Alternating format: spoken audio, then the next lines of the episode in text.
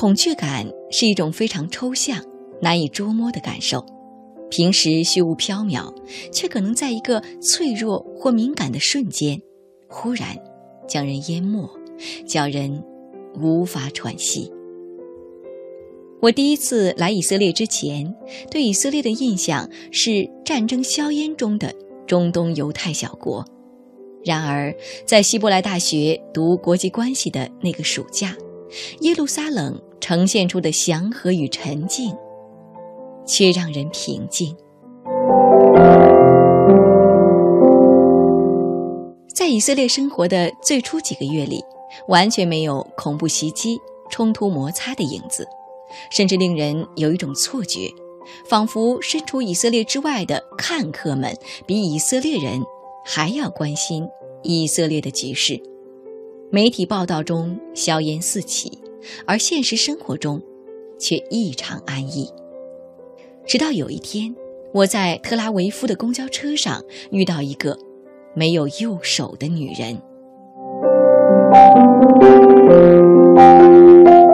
她是一位身材纤细、面容姣好的女人，在她购票后转身的瞬间，我才看到她没有右手，手腕以下的部分如同被齐刷刷切掉了一样。他神态从容，步伐轻盈，用没有右手的手腕抵着手机和朋友通电话。在那个平静的夏日午后，就在那辆公交车上。恐惧感忽然排山倒海般将我淹没，可能是一次意外事故，也可能是一场恐怖袭击，让他失去了右手。这样的事情随时可能发生在我的身边，或是我的身上。如果是我的话，是否还会如此从容的面对生活呢？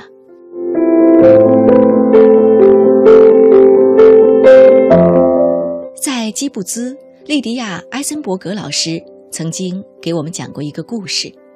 在第二次巴勒斯坦大起义期间，因为他们所居住的基布兹距离约旦河西岸的巴勒斯坦村庄很近，几乎每个星期都会发生冲突或袭击事件。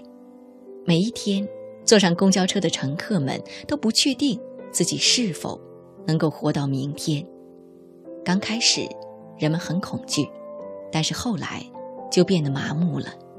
每当听到这样的事情，我都会不由自主地联想到自己：如果是我的话，会怎样面对未来的人生呢？其实，在以色列生活的三年中，我并没有见过很多因战争或者恐怖袭击致残的人。不过，其中有一位是我十分敬佩的，他的名字叫雷米·布莱赫。在一九八三年第一次黎巴嫩战争期间，他是一个二十出头的小伙子，跳伞部队的中尉。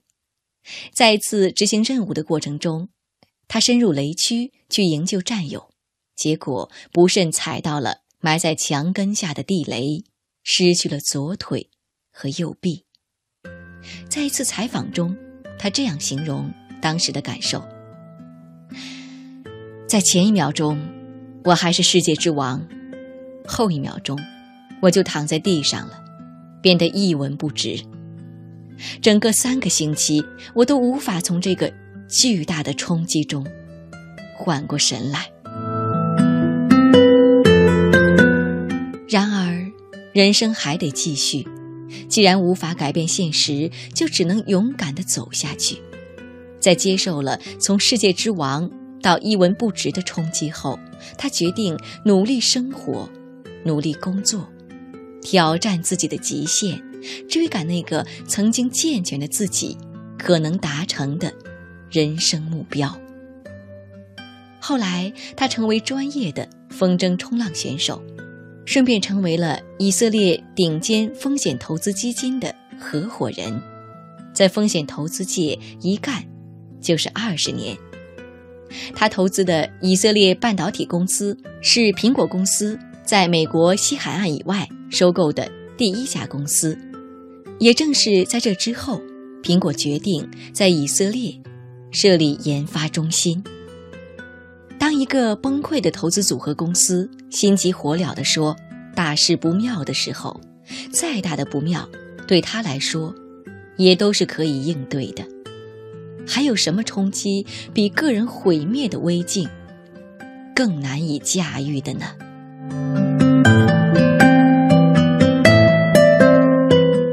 很长一段时间里，他的那句“前一秒钟我是世界之王”，让我感慨万千，无法平静。这个世界对于一个二十出头的小伙子来说，有着无限的可能性。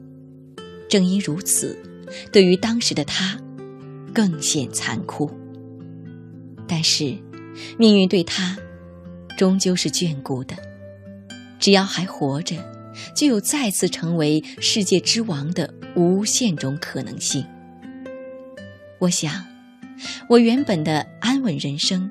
就是因为被这样一些跌宕起伏的故事所吸引，才偏离了原来的轨道，最后抵达这里的吧。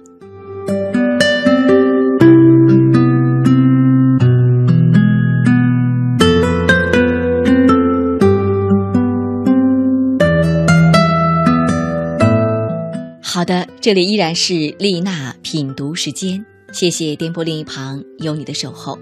刚才跟你分享的这篇文章叫做《前一秒钟我是世界之王》。